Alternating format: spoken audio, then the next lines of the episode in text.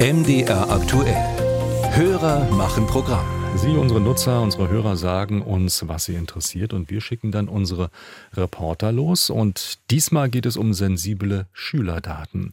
Ein Hörer aus Dresden, der gern anonym bleiben möchte, hat sich bei uns gemeldet und hinterfragt die Digitalisierungsprozesse an unseren Schulen. Oftmals seien ja Softwarefirmen mit im Spiel, die die Daten, auch Zensuren, digital verarbeiten würden. Was aber, wenn die Server gehackt werden, so wie im vergangenen Sommer in Dänemark etwa? Und welchen Einfluss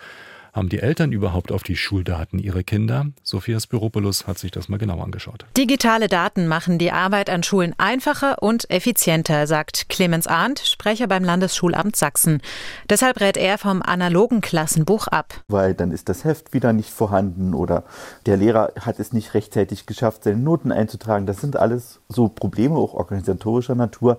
Die werden natürlich mit solchen digitalen Varianten obsolet. Die Eltern müssen einer digitalen Verarbeitung der Daten ihrer Kinder nicht extra zustimmen und können ihr auch nicht widersprechen.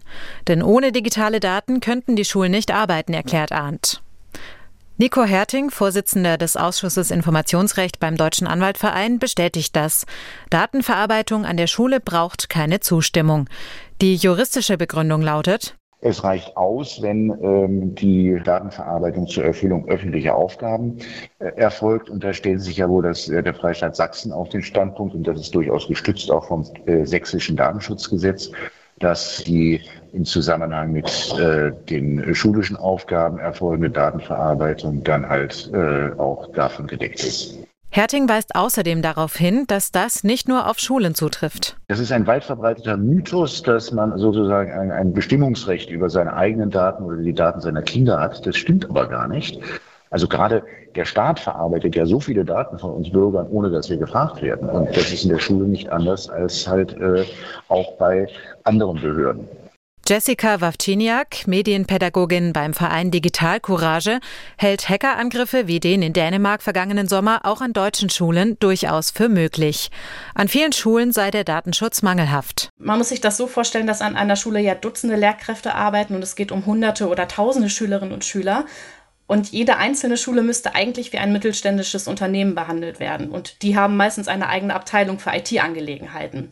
Und um eine angemessene Digitalisierung ähm, von Schulen voranzutreiben, müsste eben auch so eine IT-Abteilung eigentlich in jeder Schule vorhanden sein. Eine Aufgabe für Kommunal- und Landespolitik, sagt sie. Und auch die Schulen müssten sich Expertise einholen. An sächsischen Schulen ist das Thema Datenschutz zwar nicht unbekannt, so die Auskunft von Schulamtssprecher Arndt.